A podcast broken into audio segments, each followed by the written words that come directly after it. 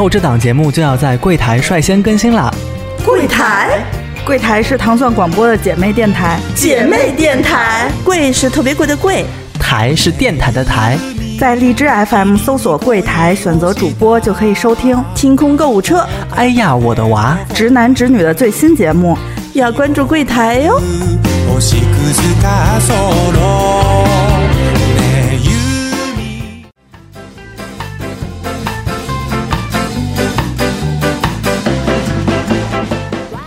大家好，欢迎收听新的一期《哎呀我的娃》。我们这一期节目呢，还是请来了我们的老嘉宾小桃。大家好，嗯，那我们今天还请来了一位小桃的老师啊，小桃来介绍他出场吧。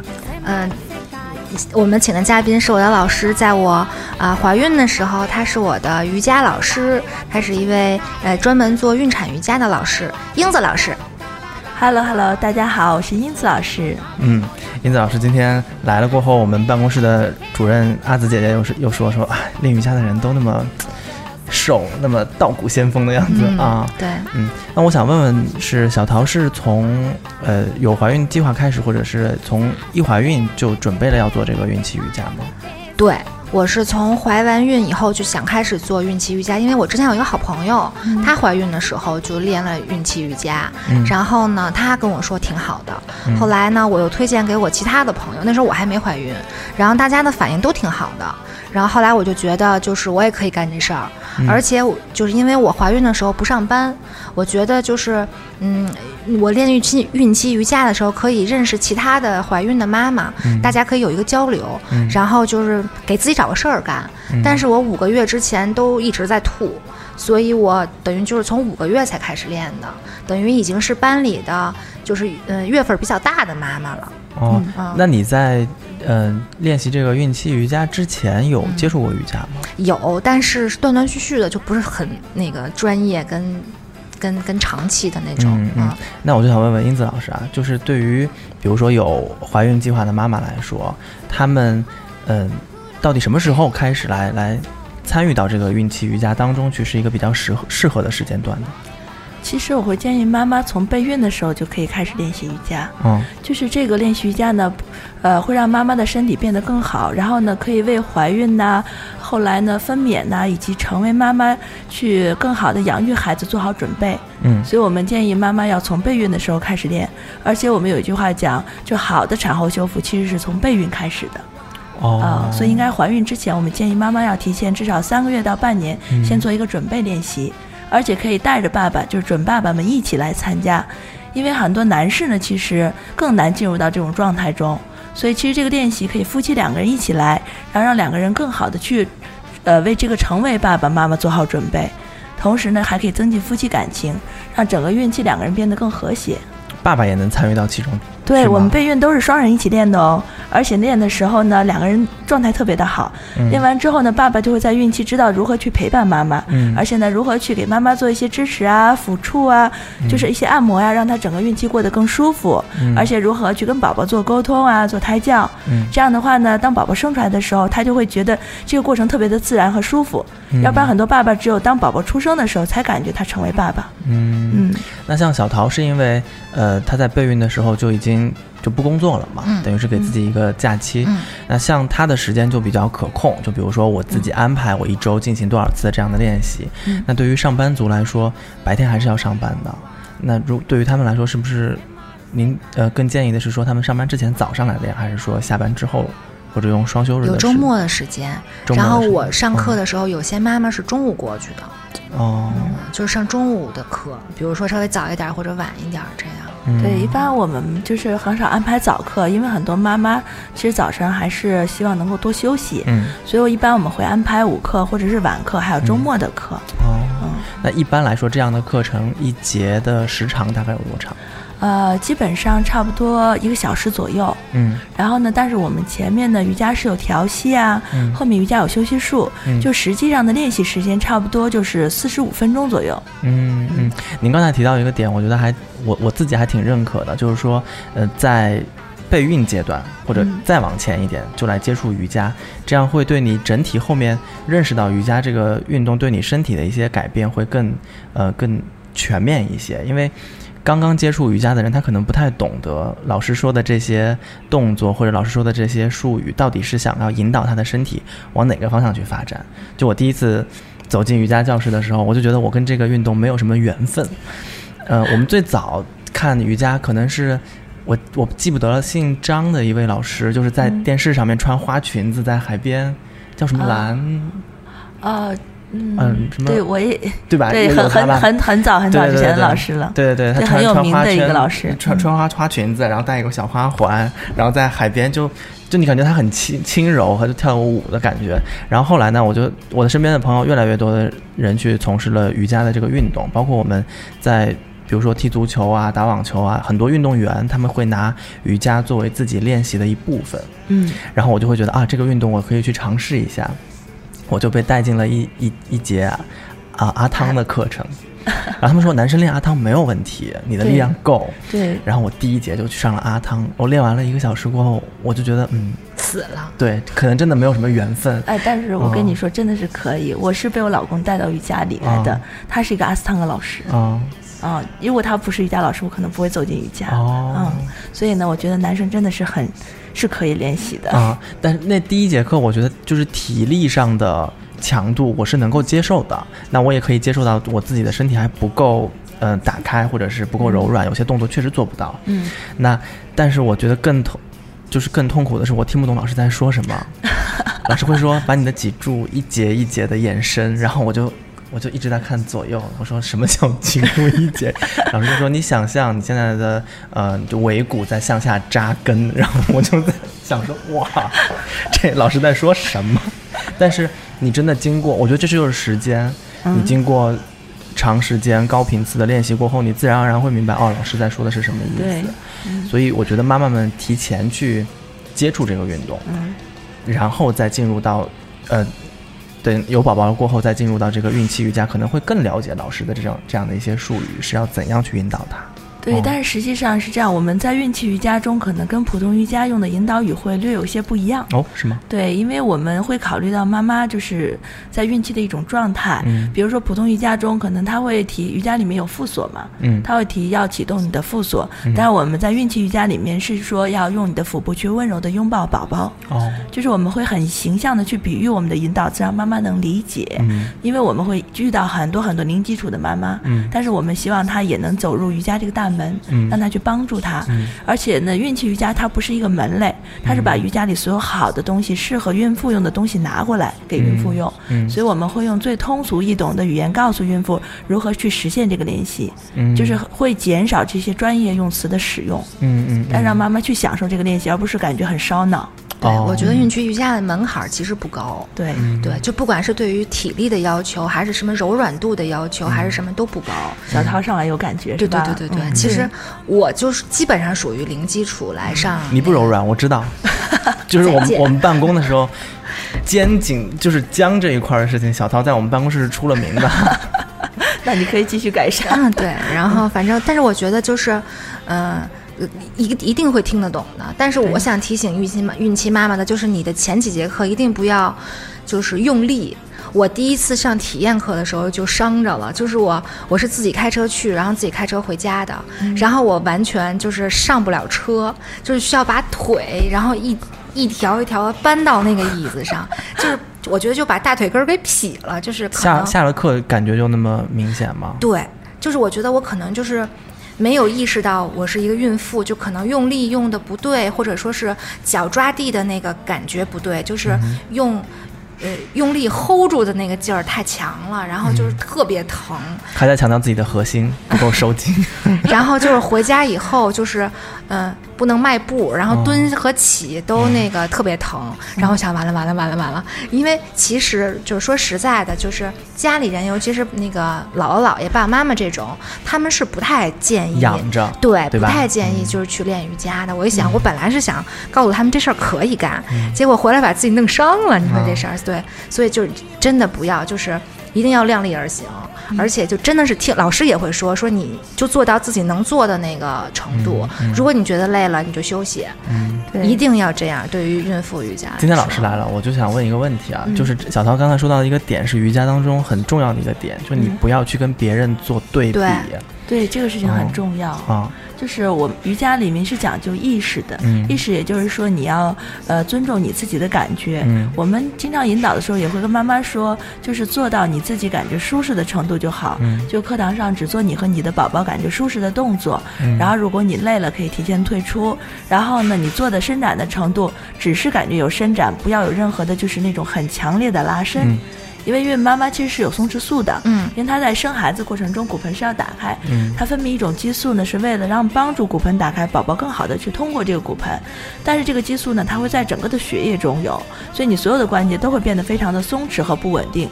所以很多妈妈会发现，哎，怀孕了之后特别开心，因为她的柔韧度变好了，嗯，但是也带来了不稳定，就她特别容易受伤。嗯，所以我们经常会强调，妈妈一定要感觉这个关节是稳定的，就是不要做过度的伸展。嗯。嗯，但是经常有妈妈 hold 不住，对。但是我们会在旁边反复强调，反复强调。哦那像这样的呃孕产期的瑜伽，它一节课能容纳的人数跟普通瑜伽也不太一样吧？嗯，这个要看机构，因为我是这样，因为我上的地方比较多了嘛。嗯然后我有时候做活动的时候，五十人、一百人也有。然后呢，但是呢，就是分享课了，等于是。对，然后呢，嗯但是呢，有的那个地方呢，他的那个课就是大课嘛，他就嗯二三十人嘛。嗯然后呢，之前小桃去的应该有十几二十人，对吧？对，然后我们有一些地方是小班课，小班课呢、嗯可能就五个人、六个人那样。嗯然后我有一对一的私教，所以这种形式会各种各样，就是跟那个上课的机构更有关系。哦就他希望以一种什么样的形式来开展这个课程。嗯然后老师会根据这个课程特点，就比如说我们人越多的课程，可能我们的就是讲解会越越就是把动作放得越简单，然后呢，就是让更多的妈妈能够享受这个练习。嗯但是呢，如果越小的课程，动作并不是变得更难，但是呢，因为人少嘛，所以我们就可以针对这次来的妈妈的问题，做的更有针对性的练习。嗯关注的更多一些。对对对，嗯但是呢，如果人多，可能我们就会根据所有妈妈就大概的，就是所有的孕周啊、普遍性的问题去练习，嗯然后预防一些要出现的疼痛啊，为她这个孕周可以做的一些准备啊，或者后面的分娩做的准备进行一些练习。嗯所以越少的人可以越有针对性。嗯对，因为我以前去上课的时候，就是大家都到了，换好衣服进去以后，老师就会先问，就是最近大家有没有什么问题呀？有没有哪儿疼的呀？嗯或者说是有没有呃医生提示了你现在身体有什么问题的呀？嗯然后小孩的状态呀，有没有绕颈的呀？小孩的位置是头位还是臀位呀？嗯然后你现在是已经到孕几月了？是中期、晚期呀什么的？就如果人少的话，老师其实是会跟每个人有有一个这样的交流的。比如我孕期的时候就老尾巴骨疼，然后老师就会说，就是有一些在某在练的过程当中有一些提示，他就会告诉你，你这个要好好练，可以回家多做，这个是可以缓解尾巴骨疼的。有些妈妈可能背疼啊或者怎么样的，就是他就会有针对性的。但是如果要是人多的话，其实就不，人人多，我们也是每个人都要沟通啊，因为这这个课是就是这是老师的一个必须要做的事情，因为我们要保证每个来上我们的课的孕妇是安全的，就是不管就是人多人少，就是如果人特别多的课程，老师会提前就是到一点，就跟所有的妈妈要沟通一下，嗯这样的保证每个妈妈上课都是安全的。但是我们也有经常开课了之后有妈妈进来，嗯进来我会在其他妈妈保持动作的时候去跟她沟通，嗯就是就是我要常规沟通，就是比如说我认识的学生，我可能就知道他多少周了。嗯如果第一次来的，我肯定要问他你现在多少周啦？嗯然后呢，你的身体状态就是医生有没有一些运动的医嘱啊？嗯或者是你最近感觉宝宝的状态怎么样啊？孕晚期的妈妈我们会提醒她最近有没有数胎动啊？宝宝胎动是不是正常啊？嗯或者三十周以上的妈妈我们会问，哎，你的宝宝是头位了吗？对三十四周以后的妈妈我们会问，哎，你的宝宝入盆了吗？嗯然后呢，还会问你身体上有没有不舒服，嗯或者是你在怀孕之前有没有练过瑜伽？如果她是第一次来，或者问你在怀孕之前你身体有没有过一些其他的，比如不舒适。嗯有的时候在孕期，她可能我们要注意，或者是预防它加重。嗯嗯，对我，所以我们对所有的妈妈都要有个了解。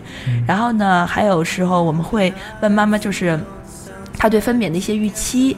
有的时候呢，就有的妈妈希望说我不想用无痛这个方法，那我会在课堂中教她一些，然后呢，在你分娩的过程中能够很自然的减低疼痛的方法。嗯就是我们会根据妈妈的分娩欲望在上意愿，在上课的时候给他一些指导，哦就希望他能通过我们的上课来完成自己的分娩意愿，嗯就是希望这个怀孕呐、生孩子啊是一个很享受的过程，嗯就是减轻他们的一些焦虑啊、紧张啊、一些未知的恐惧啊。嗯嗯，就是希望他们感觉在这里能够得到自己想知道的信息，然后能够锻炼到自己想练到的身体。嗯嗯嗯，是这样。那等于说是这个班里面的。呃，妈妈们她们的怀孕的周期可能都不太一样，有的人是两三个月有的人是四五个月，是吗？对，是这样的，就是我们呃一般来说，我们不太建议孕早期的妈妈走入我们的课堂，我们至少要十二周之后。嗯。十二周的时候，妈妈会在医院有一个建档，因为其实我们是想听一下医生的就是运动建议，嗯。因为建档的时候，医生会告诉你你是否适合运动。比如说胎盘前置的妈妈就不适合运动，然后呢，这种呢我们就不建议她来到运动的课堂，或者胎盘低置的妈妈，可能医生会让她动，但是呢可能会有一个运动强度的要求，所以我们一些比如深蹲的动作，或者是稍微一些累的动作，我会给她变体。啊，所以这样的话呢，我们就可以更好的尊重医生的建议，去给她更合适的练习。但是医生的建议是在每次产检的时候都可能有变化的，嗯所以我们会每次都问他：你最近产检了吗？产检的时候，医生有没有一些其他的医嘱的改变？比如有的妈妈可能宫颈管过早的变化，她的宫颈管的功能不全，这种的医生可能也会后面建议她，呃，不要再运动了。我们有的妈妈到四五个月的时候也会跟我说，医生不建议她运动了。那我说那好，那你就停下来，等到你生完孩子之后，产后再回来嗯啊。所以我们其实整个运动的过程是遵医嘱的，嗯只要没有任何的禁忌症，可以一直练到生。哦，对，那英子老师，你是呃先成为的瑜伽老师对吗？你还不还是说你从一开始就说我要成为一个专注于孕产期瑜伽的瑜伽老师？其实最早我不是瑜伽老师，最早哦我是个心内科医生，但是但是我老公是个瑜伽老师啊、哦然后呢，最早我只是个练习者，嗯，但是我老公很多老师都是从练习者对，然后我老公教的那个就反正是体式属于难度有点的，嗯。他叫阿斯汤格嘛。然后呢，所以当年我就认为，因为我从来没有上过别人的瑜伽课啊，嗯。我就当年我就认为瑜伽老师要练成他那样，嗯，然后能能够穿越，然后什么的、才能当瑜伽老师，所以我很多年都没有动过当瑜伽老师的心思。嗯 然后后来是，就是他跟我讲说说那个你那个工作好辛苦啊，当瑜伽老师好轻松的，然后就是很自由的，对就是你时间自由的安排自己的时间时间。嗯然后我觉得现在也不轻松了吧？这不错。然后其实我觉得。其实也也不能说进了个坑吧，但是我觉得，其实瑜伽老师真的不轻松、嗯啊。你会发现，你上课的时间虽然很有限，但是你要很多学习呀、自我练习的时间呐、嗯还有好多外出学习的时间。其实你会感觉自己的生活其实还是很充实的。嗯，就是就是，所以呢，呃，后来就是他让我转行做瑜伽老师之后呢，我觉得呢，因为我更喜欢孕产，所以我就转行做这个。因为我之前心内科的医生嘛，我可能面对的一些患者都是岁数比较大的，嗯。所以呢，嗯，我我就那时候特别希望我能干，我特别羡慕我们儿科的同学，就天天天同学，就天天看那小孩子，你知道吗？因为我特别喜欢孩子，然后我觉得还是一个是朝阳的，对，一个是能看到希望嘛，的就是每个人就是觉得喜欢的不一样。因为当时我们科全是岁数比较大的，也没有，就是我们去打比赛之前都要去心内科做心电图哦，那偶尔吧，啊偶尔我们能 看到这么样的新生力量。啊啊啊，对，就大部分我们的患者都是这样的啊，嗯所以当时我就特别喜欢这个，后来我就选了运气瑜伽，因为我觉得能看到就是。嗯就是让，就是从比如说女孩子啊，然后呢准备，然后变成女人，然后变成妈妈的一个过程。嗯因为很多学生就是他真的是从备孕开始跟我一直练，然后到后面也跟我练亲子，然后呢宝宝现在就都很大了，然后我们一直都是朋友。嗯我觉得我就可以看到他整个的变化，然后看到他就是享受他这个过程。嗯然后我觉得特别的好，而且我觉得我真的之前有感觉到，就是我身边有很多朋友，那时候我不是瑜伽，就是瑜伽老师，嗯但是我练瑜伽的过程中，然后他们会求助于我，就比如说我她怀孕了，她觉得我不舒服，她说你能不能教我一些动作，让我变得更舒服？因为我觉得其实这是一个美好的过程，但我身体很不舒服啊，我就不享受了。那我当时就觉得，哎，这个工作好好呀，就是可以让很多妈妈享受她该享受的嘛。对就然后这样她就会觉得，她所有的记忆里都是美好的。嗯然后，而且我们学到后来之后啊，因为我们后来会学很多理论，就是会有一个叫前一千天，就是从宝宝受精开始前一千天，对宝宝的发育是极其极其重要。然后前一千天，对前一千天那就是三年多啊。到宝宝两岁，包括怀孕期间。哦，啊，然后这个是什么意思？就是说我们每个人都有个叫做压力反馈系统。嗯所以妈妈如果在孕期的时候很纠结、很不舒服，就会影响孩子的压力反馈系统。嗯也就是孩子出生之后，他就特别容易受外界环境的干扰，然后产生一些不良的情绪。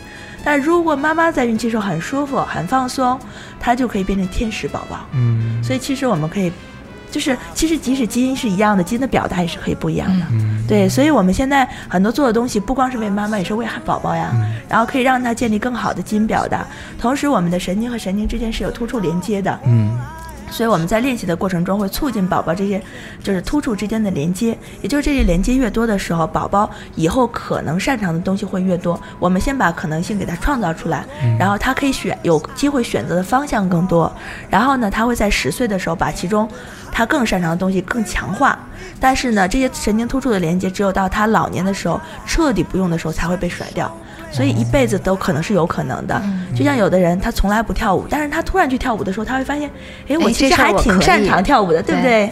所以其实这个就跟你之前的一些胎教呀、妈妈的状态啊都是有关系的。嗯。所以我们瑜伽里面有很多很多的练习啊，然后呢，所以其实给宝宝创造了很多运动的可能性，然后会发现很多妈妈带孩子来上的时候，她的亲子瑜伽中宝宝的运动能力特别的好，而且我们有很多上瑜伽的妈妈，她会发现，因为他学会倾听自己的身体和宝宝的需求之后，当宝宝出生之后，他会发现宝宝虽然不会说话，但宝宝哭啊或者对他笑啊，他就能知道宝宝要干什么。嗯啊，这样的话，妈妈和宝宝之间的这个连接就特别的好，他会感觉带娃很轻松，因为他能知道孩子需要什么。对我只要满足孩子的需要，然后而且他能知道如何引导孩子去做更好的发育啊。嗯这样的话呢，他会感觉这个过程更享受。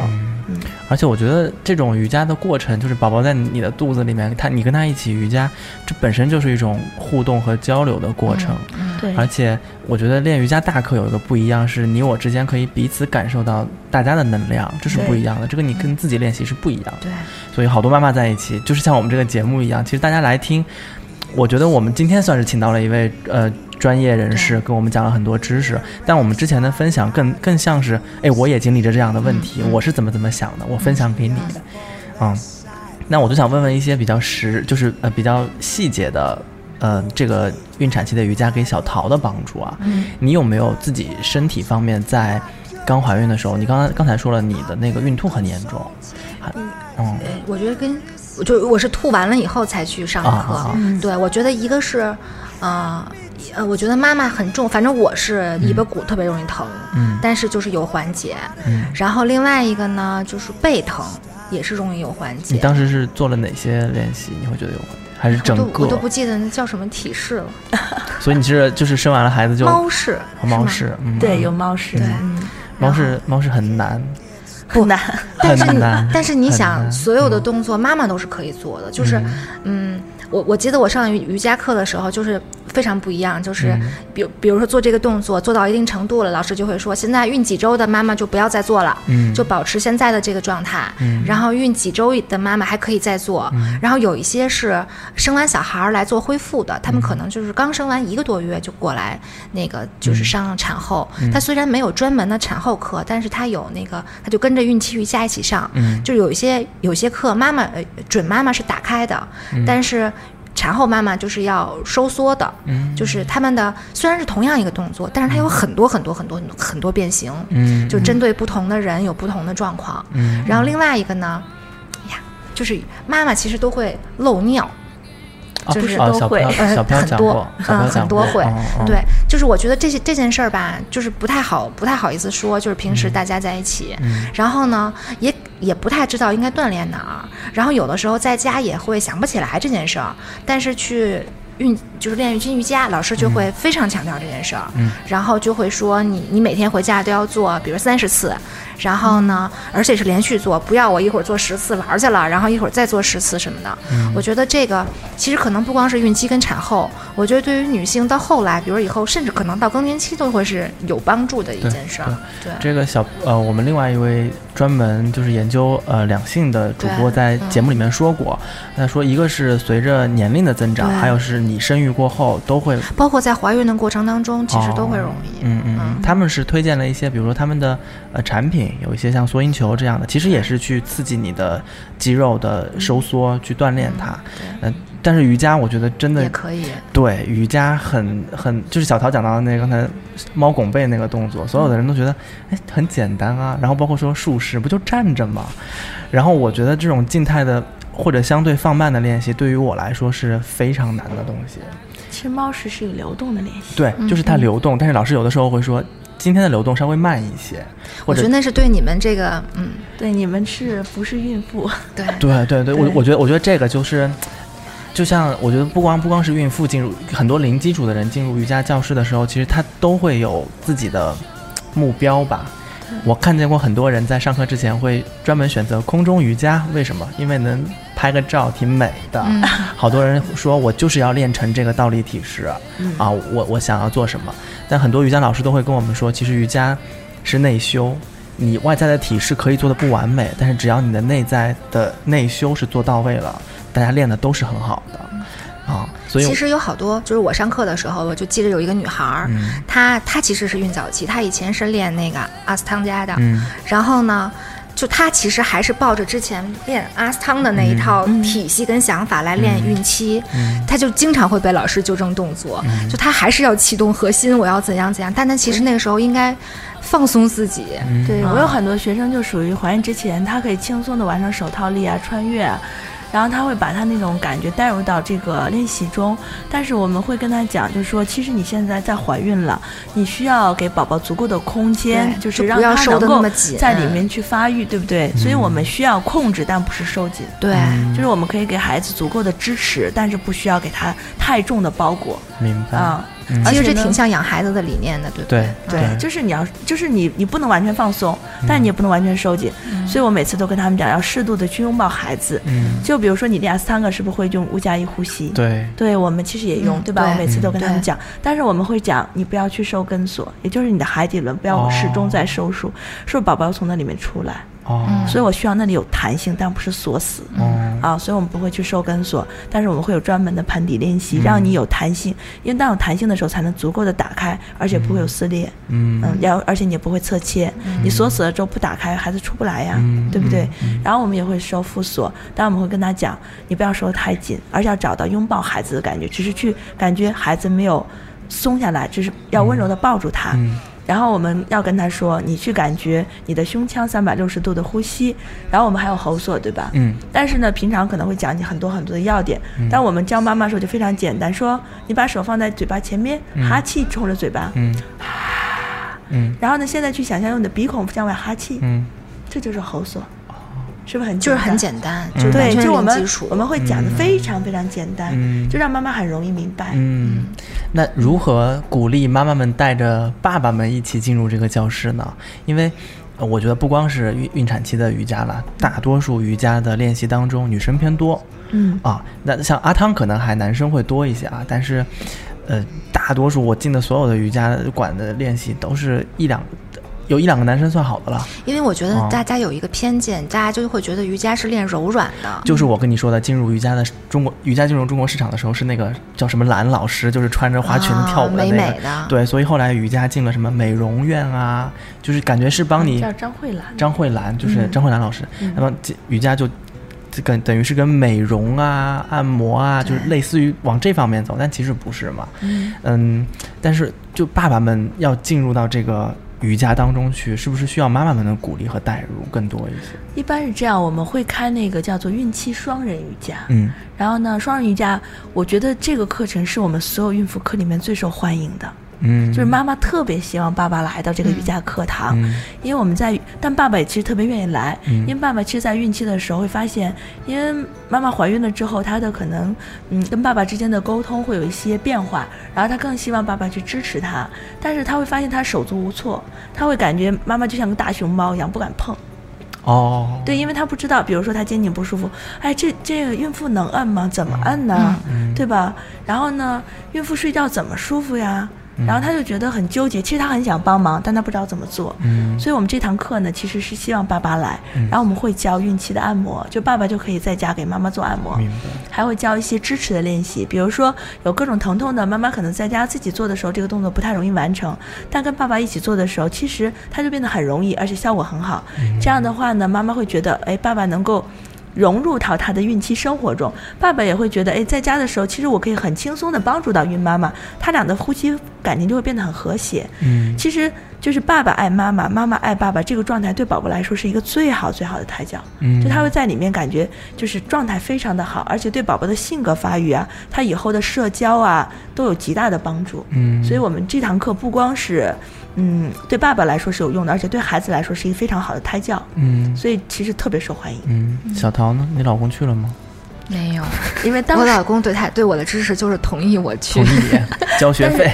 但是像当时小桃去的那个机构，它是没有双人课的，对没有双人哦课因。为这个怎么讲，还是跟机构有关系。有的机构是会开这种课，哦我那个时候就是在只有你啊、比如说预定了老师的导乐，而且你快生的时候，就是、嗯就是需要爸爸有一些配合，会哦在大家都下课了以后，然后有一段休息的时间，可能会把爸爸叫进来，嗯然后有一些就是动作要交给爸爸。你是你，因为他马上要生了嘛，然后有的时候可能老师会不在，嗯在这个时候，爸爸应该需要怎么样的支持？呃，等会儿刚才说了一个专业名词导乐，老师跟我们讲讲什么叫导乐？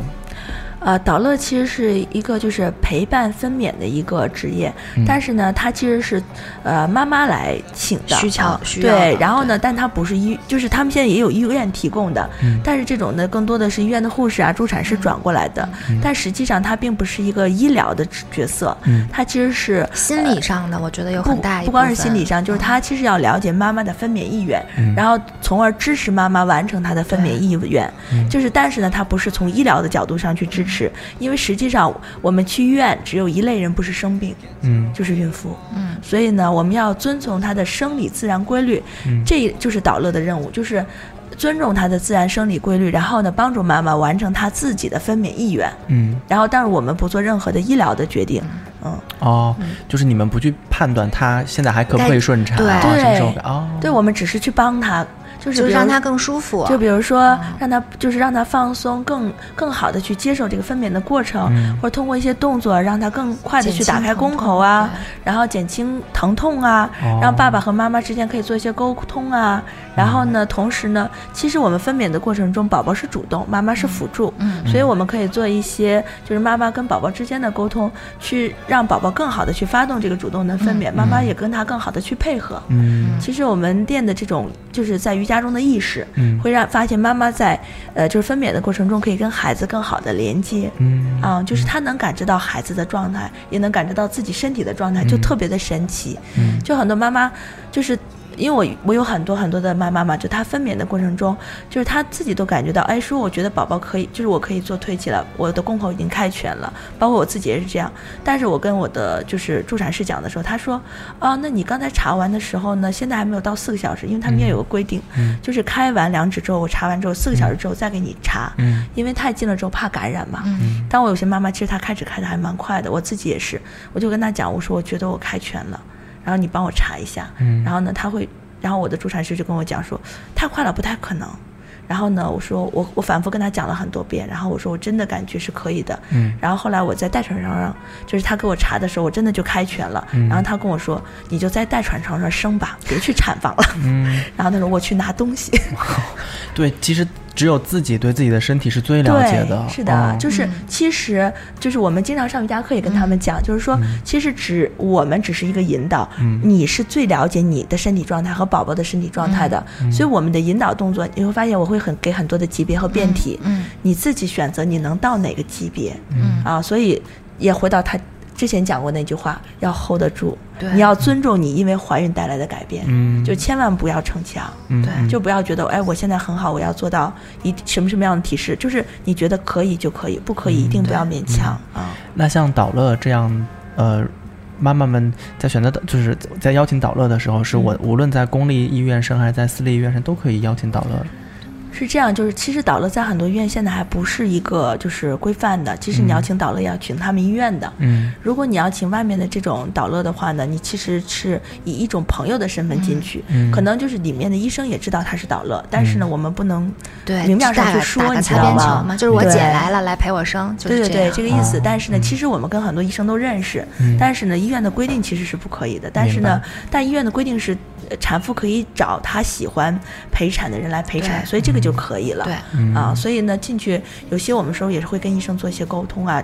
另外呢，其实我们在答应他陪产之前，我们会给他做一个叫做分娩线路图，嗯就是会告诉他你经历你会经历什么样的分娩过程，每个阶段，然后会有什么样的情况。因为如果当他宫缩起来的时候，我再跟他沟通。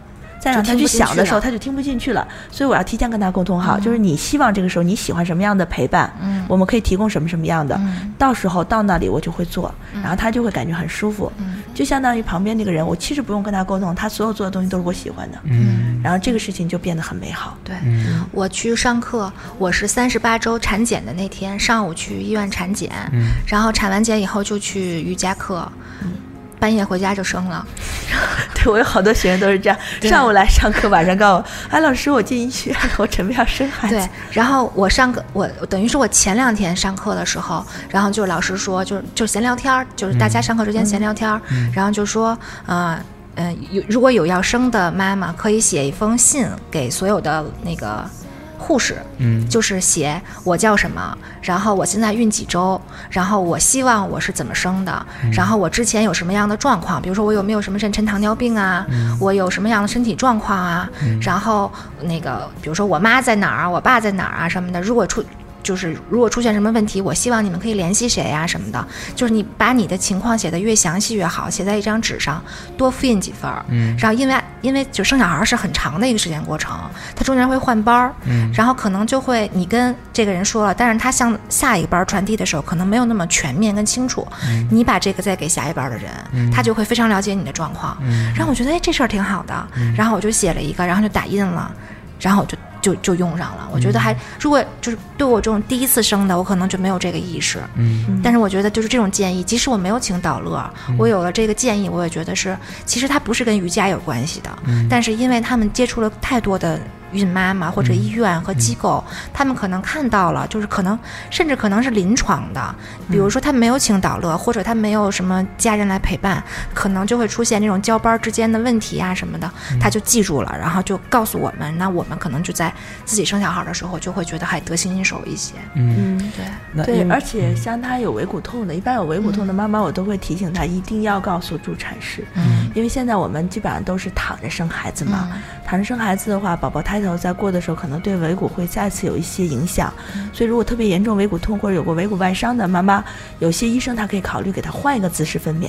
就不会再次对那个尾骨造成伤害，嗯所以尾骨痛的妈妈一般我都会让她去跟医生再过做沟通，嗯嗯，是这样的，嗯，那因为就是这个小陶也说了嘛，就生孩子可能就是我上午还上瑜伽课呢，下午就生了。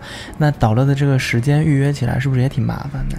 对，一般我们是根据他的预产期，嗯。就是他的预产期，然后呢，我们是从前面三十八周以后到后面四十二周，甚至有的时候我会从三十七周，然后呢一直到四十二周，就是一直我不会安排外出，嗯。但是呢我会跟他讲，就比如说我中间有事情，我可能会安排备用导乐，就比如我不能去的时候谁能去，我会一起去见他，如果他觉得 OK，那我们就可以定下来，或者是我呢有课程的时候，比如我有瑜伽课，我就会备有备用的瑜伽老师，然后比如我不能去上课的时候，别人能顶我，然后我就可以去陪产。然后我们一般都会是一个团队，因为实际上有的妈妈可能会生，呃，我最长的有一个妈妈生七十二个小时三天嘛，嗯。所以我不可能，如果我三天不睡觉，我的状态一定是不好的。我们都希望把自己最好的状态给妈妈，所以我们是一个团队，就是说，当我觉得休我要休息的时候，我会换一个导乐过去，然后，但是我们之前都是沟通好的，就是，呃，如果你生得快，我会一直陪你，但如果你生的时间很长，我们中间可能会有一些替班，但是这个是他同意过的，嗯。然后就他不会觉得很意外，嗯。然后这样的话，我们就会把每一个人的最好的状态给他，这样的话，他的感觉也是最好的。嗯嗯嗯，那我方便作为就是可能我代表准爸爸准妈妈们想问个问题，贵吗？可以可以聊吗？这个可以可以啊啊对，是这样的，就是说，嗯，我们现就是我我只能告诉你我现在的收费，嗯嗯嗯。然后呢，因为导乐其实收费参差不齐嘛，嗯。然后呢，我现在是这样的，我包括一次就跟准爸爸准妈妈的见面，嗯。差不多有四十分钟，我要了解一下他们的大概大概的家庭情况嗯。和大概的一个分娩的意愿，嗯。然后呢，了解完之后呢，我们后面会有两次课，每次课是两个小时。这两个小时呢，我会给他分享，就是说，第一个小时呢，我会把这个整个分娩的过程跟他讲，然后呢，详细的跟他讲，在哪个过程中你可以做哪些选选择。嗯因为有的人喜欢音乐，有的人喜欢摇摆，有的人喜欢这个，对吧？每个人喜欢都是都是不一样的。那我根据他喜欢的东西去选择啊，他可以用的东西。然后后面两个小时呢，我会再跟他进行一次沟通，就是我已经选好了。然后我们再确认一下我们的分娩的过程。然后有的时候呢，比如说无痛这件事情，然后呢，你想无痛是不是两个字？嗯，就是其实特别容易说出来。然后妈妈在那个有时候宫缩的过程中，其实她就头脑一热，然后她就说出来了。但用完之后，她可能又后悔了，因为她真实的分娩意愿是不想用。然后我们就会约定一个词，比如说我们会说牛奶糖，因为三个字呢，她就要想一想。嗯然后所以我们之前有个学生就跟她老公一直在那牛奶牛奶。然后她老公就纠结半天，说她到底是想用还是不想用。然后我说她反正没说糖，那就是不用。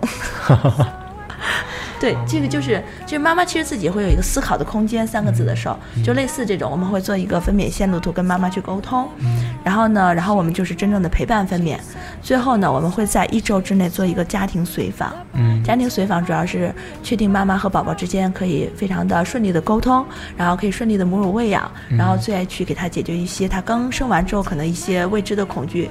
然后呢，让他能够享受他跟宝宝之间这个全新的连接，然后这个整个的过程我是收六千块钱。嗯。啊，那很对呀。在我看来是物超所值的，对呀。对，因为呀。你等于是又做了咨询，对。然后又做了产前的课程，对，然后又现场导乐和后期就生完了过后还有一个陪伴，对对我们是，我们是六千块钱。哇，那真是良心，而且这是一个团队的价格，对，然后我们会根据每个老师付出的，然后拿到他自己拿到那部分。所以真的不贵。嗯，对，其实就是可能你一听六千块钱觉得很贵，但是你听完这个过程，没有 没有你听完这个过程，因为有的时候妈妈问我，哎，导乐多少钱？我说六千，他说嗯啊，就赔一下嘛。我说不是的，其实其实陪那个过程赔的好不好，跟前面有直接的因素关系。就前面沟通的越顺畅，你后面赔的那个过程越顺畅。嗯而且呢，后前面我们也是要跟他，比如说老公啊、家人呐、要做足够的沟通。嗯然后这样的话，我们才在过程中发生一些事情的时候呢，我们才能够随机应变。嗯嗯，哎，那其实这一期我们关于孕期瑜伽跟英子老师也聊了挺多的了。如果说咱们的听众朋友们有自己的一些比较特殊的案例，或者有自己的一些情况、想跟我们交流的话，可以在我们这一期节目下面给我们留言，也可以在微信公众号搜索“糖蒜”，回复。哎呀，我的娃！然后获取我们的收听信息。那英子老师，你现在自己的工作室在什么位置？哦，我自己工作是在百子湾那边后现代城，嗯，嗯呃，能说那个能说可以是吧？啊，就后现代城 B 区，然后四号楼 C 座幺幺零七叫奇果瑜伽，嗯，哪然后我们那个个字啊？呃就是神奇的奇，嗯然后果实的果，嗯然后我们当时取奇果是因为我们有三个创始人，就是我们有几个，然后我们几个的宝宝的名字都是奇和果，哦，然后呢，而且而且我觉得宝宝本身就是一个神奇的果实嘛，嗯所以我们就起的叫奇果。我们那里面有很多的，就是有有孕期瑜伽、产后瑜伽，还有备孕，而且我们有催眠分娩，还有导乐。催眠分娩，睡着吗？对，不是睡着 能给我们稍微讲两句吗？催眠分娩，既然说，对，因为是这样的，就是。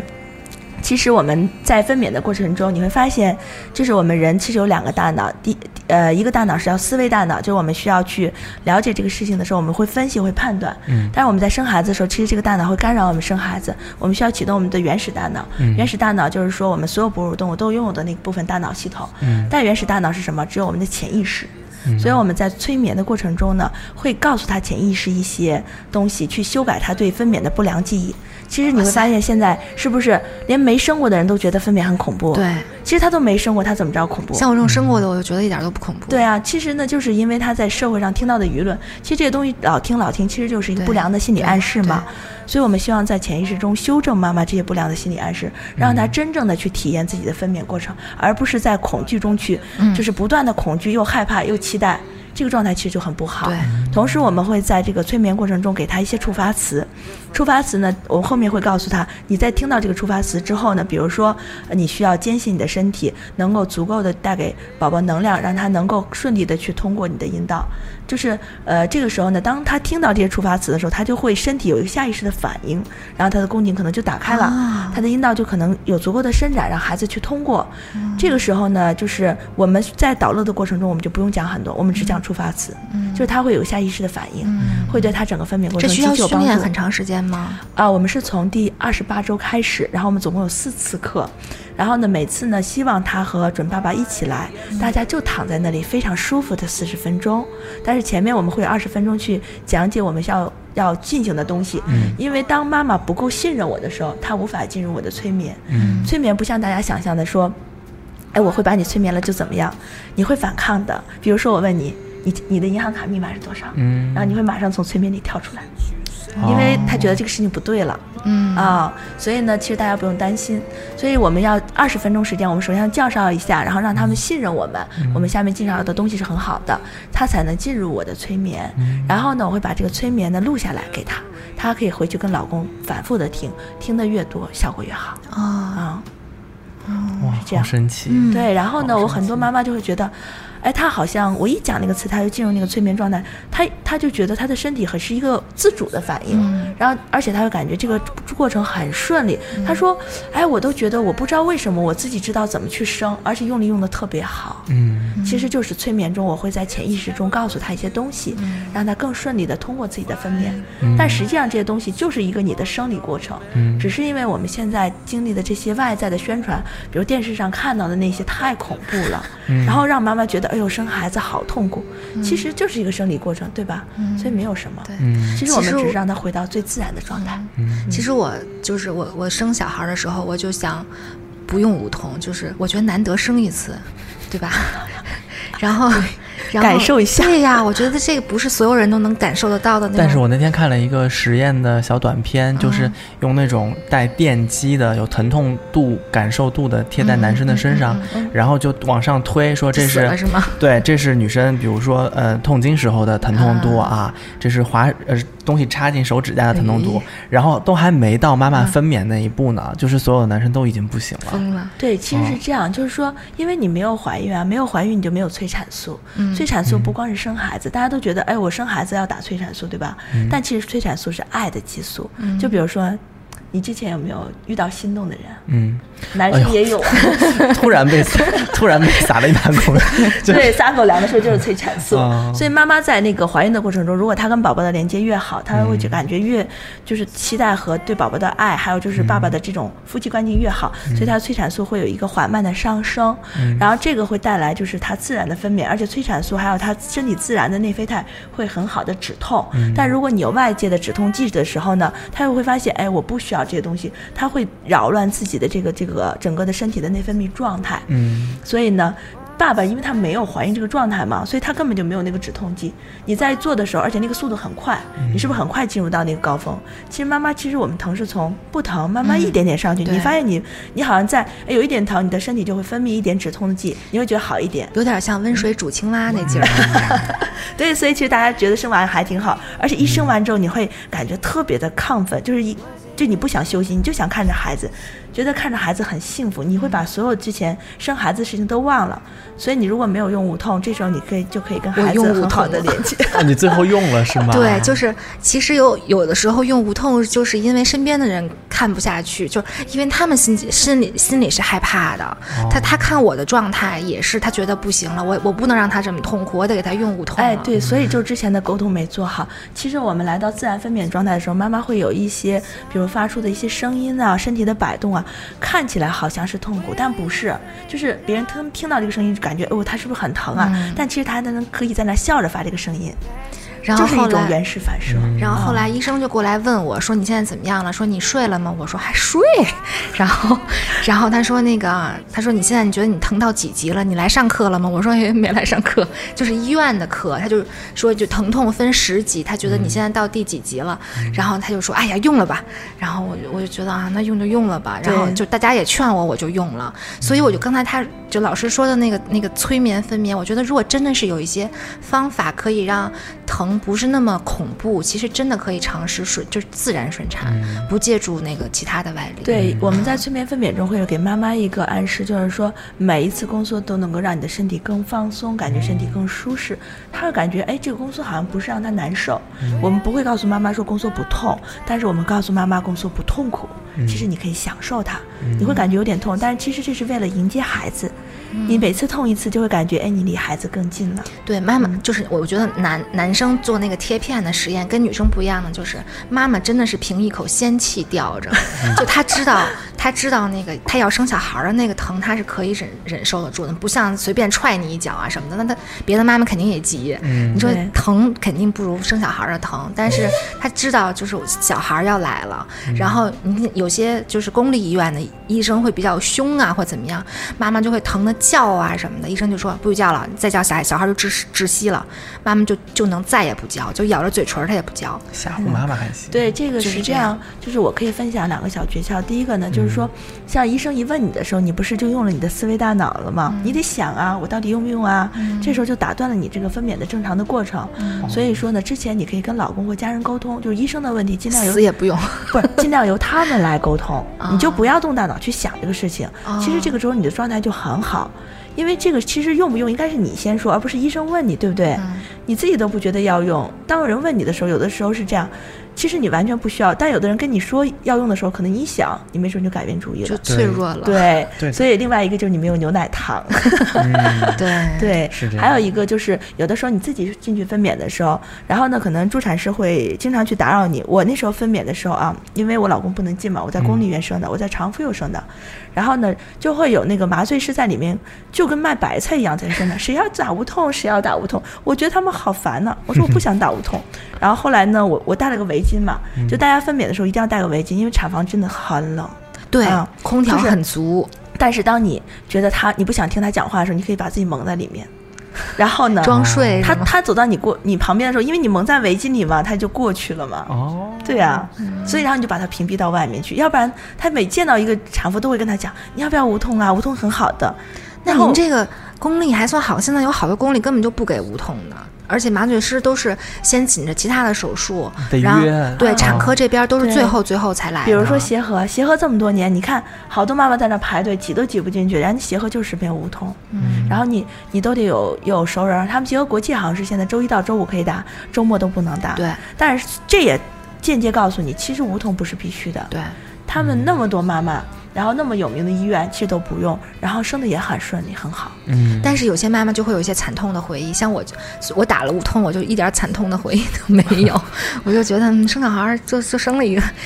我们家小孩现在就有的时候，我就跟他说：“我说妈妈，biu 就生了你。”然后他就说：“哦。”我就觉得其实其实那个不打无痛也可以这样，没有惨痛的回忆。嗯对我嗯，所以就可能需要导乐的一些帮助，或者是一些瑜伽这方面对，的。而且其实其实，在你不打无痛的过程中，你会发现你自己可以是主导和控制你的身体，这种就是可以主导和控制的感觉，对很多妈妈是特别重要。对，因为如果你未打无痛知其实是最恐惧的。对你打完无痛之后，你会发现很多东西可能你控制不了了，比如生孩子，会助产士告诉你怎么推、怎么停止，有的时候推的不那么规律。我我打无痛，就是现在打无痛有两种，一种就是在你开宫口的时候打，嗯然后但是在你使劲儿生的时候停，因为它要让你感受到那个阵痛，它告诉你什么时候使劲儿。嗯但我那个就是从头打到尾，然后它就是上那个胎心监护仪，嗯然后呢，他就会看那个那个那个波动、那个波纹儿，然后他会知道我什么时候要宫缩了，然后他就会告诉我，我倒数三下你就要开始使劲儿，然后我就开始使劲儿，但是。我也没有那么疼，因为我打着无痛嘛。对，然后他会告诉你，他说你这次宫缩的时间长，你要那个就是使两次劲儿或者使三次劲儿，就是这样的，就是完全是在别人的操控之下，对，因为嗯但是他之前有练习，所以他劲儿使的就比较好。嗯但如果之前没练习的妈妈，有的时候她没有感觉的时候，她使劲儿使就使不对，对对，然后呢，就医生就会说，他觉得他使了很大的劲儿，但孩子就是不出来，就那劲儿使不下去。对嗯，所以说，呃，其实我们还是希望妈妈有意识的去能感觉到自己身体的变化。对，如果比如说像我不打无痛，我就可以自主推起，也就是说我有宫缩了，我就开始推；我没有宫缩了，我就停下来。我感觉是我自己去控制自己的身体，我自己去慢慢把宝宝推出来，我可以控制他的速度，然后你可以感觉到他一点点出来的状态。所以其实这种状态也是很多妈妈喜欢的，我们希望她能感受到她最自然的分娩状态。对。嗯，而且打无痛，就是因为在你阵痛的时候完全没感觉，所以就没有像老师说的那个你在阵痛的时候有往外推的那个过程。嗯因为我完全不知道我什么时候疼，所以我就光睡了。就所有人都告诉我保存体力啊，保存体力啊，睡啊睡啊什么的。就对，而且还有就是，比如说你打了无痛推起的过程中，有的时候你可能其实那劲儿已经使过了，就比较容易撕裂。就是比如说你自己如果推的话，你能感觉到那个旁边有灼热感。然后你，然后助产师一跟你说少使点劲儿，你就真的会悠着点劲儿。但有的时候他跟如果你没感觉的时候，他跟你说，你会觉得，哎，我到底少使多少劲儿？其实你自己也判断不了，就你一点儿没有判断的指标在那里。身体的觉知是需要通过练习和专业的引导才能够实现的哦。对，嗯，因此老师关于这个孕期瑜伽。跟我们聊了好多啊，这免费的课程等都是干货，对，都是干货。那我们这一期节目先聊到这儿，下一期节目呢，我们还是想请英子老师跟我们就，比如说呃产后的恢复，以及我们现在比较流行的亲子瑜伽。亲子可以从几岁开始练呀？啊，三岁。亲子是这样的，就是我月子课有时候上私教的时候，我就带。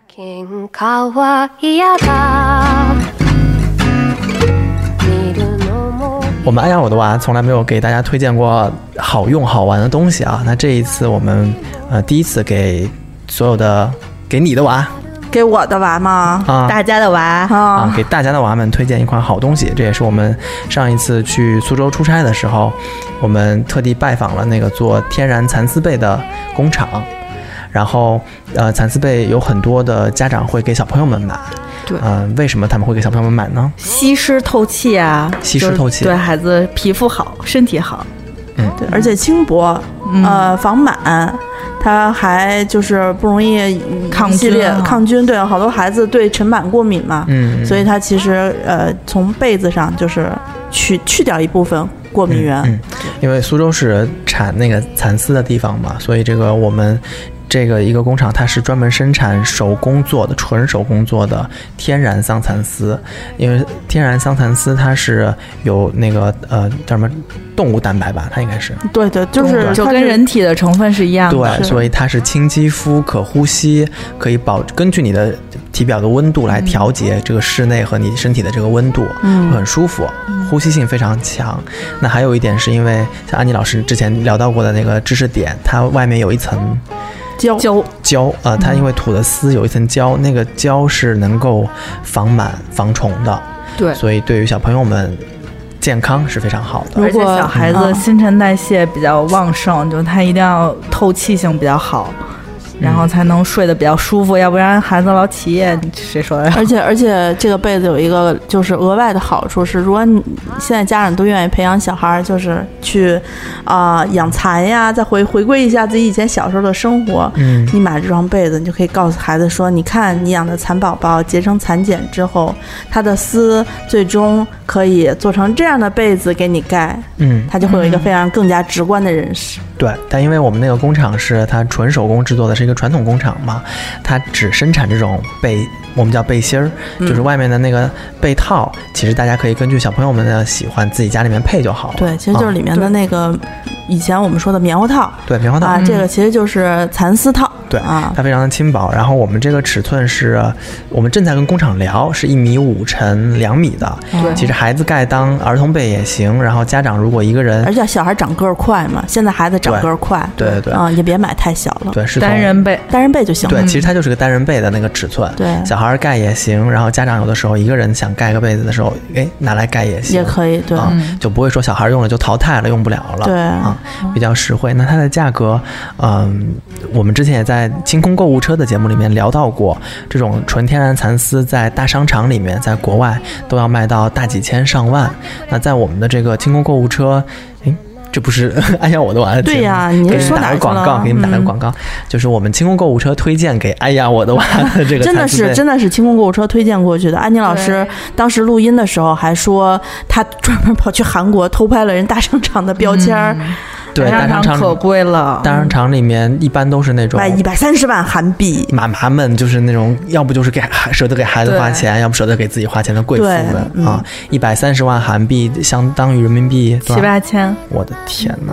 嗯，那真的太贵了。然后我们这个被子，呃，因为它根据尺寸的大小不同，根据你称的斤数的不同，嗯，因为蚕丝的那个斤数，有的人觉得我三斤够了，有的人可能觉得我要四斤，那个斤数不同是不一样。但是我们这个价格区间可能也就在千把来块钱浮动。嗯嗯啊，不不贵，真的不贵。而且小孩儿就是体温比较高，也不用盖太厚的。关键我们这个都是天然蚕丝的长丝啊，朋友们，长丝就是一个蚕茧，一个蚕茧出一根丝，这一根丝没有被破坏过，它可以拉出长长的一条，也就是说，一条蚕竭其一生的能力吐了一个茧出来，那么最后它的这个茧被剥回成一根丝，那一根丝是你买的这个被子千百万条丝里面其中的一根而已，对，你想你随便做一个三斤半的蚕丝，一根蚕丝万根蚕丝，连抻都抻不出来，对吧？对啊、而且那个长长丝虽然是从一根从一个茧上面剥下来的抽丝剥茧，但它其实力度什么的控制的要非常好，断了，。对对对。断，有的人就是太使劲儿，外行就是一使劲儿就断了。对，啊也又不能太使劲吧？你要不使劲，它又抽不下来。对，然后包括那个长丝，它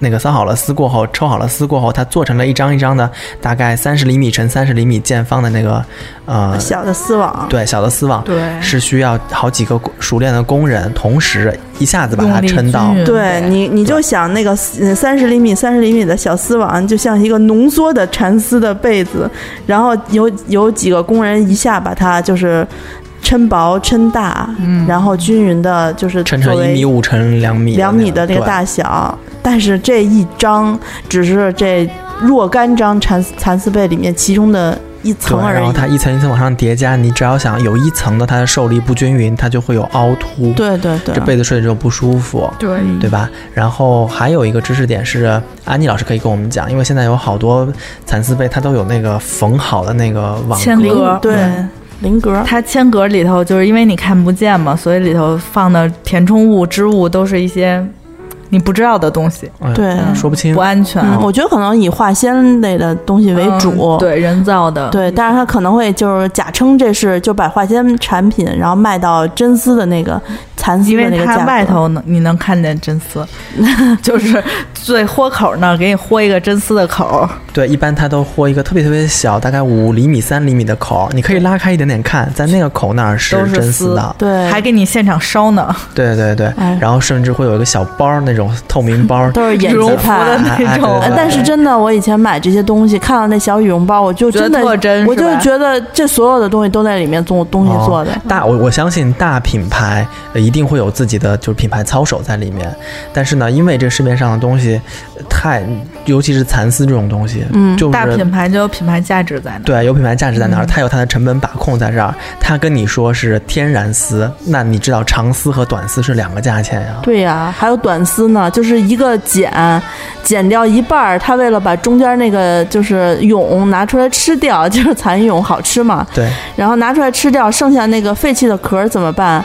就只好就是把它一点点织成短丝，对就一块儿一块儿的接起来的。对，就像百家布一样要拼起来的。哎你想这种拼接的地方，它的那个织物的那个密度和它的织法就不太均匀。还有一些就是哦其他的那种，就是档次更低一点的，它也是天然丝，嗯，但是它的这个级别什么的就远远不及长丝的好。色泽会更暗沉一些，对对对然后更瘪一些，它的整体的结构。那还有还有一种就是人造的雨丝了，那更更是就是化纤丝嘛化，纤丝，嗯它很蓬，然后很滑，但是它其实就是不是不是不是丝不透气的，啊，不透气的。我一直都觉得那种丝是是用矿泉水瓶子做的，不知道是不是？塑料丝儿是吗？对，哦，那你这肯定有点拉，所以我们我们一般来说，我真的非常谨慎，在我们的亲子节目里面推荐这种用的吃的东西。给孩子应该用好的吗。对、嗯我是很谨慎，从来不推荐，一旦推荐就一定要好。就对大家负责，所以这一款，呃，也真的是有朋友在那个群里面问我们说有没有针对我有孩子，我想给孩子买一个适合的蚕丝被，我自己睡什么我无所谓，但是孩子要睡好一点，嗯，对。所以我们把这一款蚕丝被呃推荐给大家，知具体该怎么购买，阿紫可以跟大家说一下购买的方法。呃，咱们呃，哎呀，我的娃，我记得有一个官方群，对吧？对的，啊，那个那个呃，如果是我们老群的群友的话，其实我们会把相关的购买信息发到群里。如果你下过微店的 APP 的话，你可以直接搜索“花钱精”。哎，花钱精，对，听起来很就是花钱的精，花钱成精的那个花钱精，对，就是门槛儿很精，我们就是不会花冤冤枉钱。对我们也啊很精明的意思。那花钱精，然后呃，因为一般来说 微微店的那个 A P P 搜花钱精会出来一大堆卖古玩字画的，对我们是唯一一家卖对 杂七杂八的。对，然后大家可以就是直接在上面那个分类栏目里头搜索店铺就能搜到我们。那那个我们的花钱精店铺里面可以直接购买。如果大家觉得怕找不到对没找对地方，就在群里面问群主也好啊，问宋宋也行啊，我们反正都会把相关的购买信息发过去。嗯那如果说你是第一次听到我们哎呀我的娃的节目，真遗憾呢，前面有那么多好节目可以回去我翻一下以前的节目。那第一次听到我们节目的朋友，可以呃加一下微信 zh 不对不对 啊，终于说我连自己的微信都想不起来了呢。嗯，就姿势幺六幺九的拼音就是 z i s h i 幺六幺九的微信，你加一下这个微信，然后跟他说我要进哎呀我的娃的群。然后呢，这个伟大而辛劳的我就会 就会把你们拉进对拉进那个群里面。啊。但是我们说明一点啊，在哎呀我的群。哎呀，我的娃的群里面，呃，只限我们的宝妈、宝爸或者准爸爸、准妈妈们。对，你们进去发广告的就算了，然后想聊天的也别也别聊了，啊，我觉得单身的朋友就别加了，真的，你们至少都是生孩子，的事儿，全都是生孩子的事儿，怎么带孩子的事儿，对，嗯，然后我们有任何呃好玩好用的东西，我们都会跟大家及时分享。对。嗯，我们先分享这个蚕丝被给爸爸妈妈们。你们先啊上上试手试水，对吧？因为我们对清空购物车的听众已经跟着这个周总 团过无数的东西了。那、哎呀，我的娃的群可能是第一次，嗯，嗯，或许会觉得嗯有一点感受一下周总从南方带来的神秘力量。东西还是好东西的啊！大家就是嗯如果有能力或者有那个什么的话，不要错过。对对，占品牌背书的话，就是对于这种加工厂、呃供货商，我们唯一可以说的是，像我们之前卖的珍珠，它是给中国最大的珍珠品牌金润珍珠供货的嗯供货商。那这个蚕丝被呢，是我们呃苏州市面上有的那些国企的丝绸企业，以及我们在北京有很多非常好的绸庄和大商场里面，他们都是供货商。对啊，那这个呃品质的质量呢，反正就是摆在这儿，不然我们也不会推荐给大家啊。嗯，大家买一买，尝试一下，然后如果有好的反馈的话，欢迎随时跟我们互动。嗯，对好，我们在哎呀我的娃里面产品推荐的部分就到此结束啦。希望大家买买买的愉快。嗯，来买给孩子买蚕丝被，对，希望孩子们睡得开心，这是最重要的。对，嗯。嗯，好，拜拜。拜拜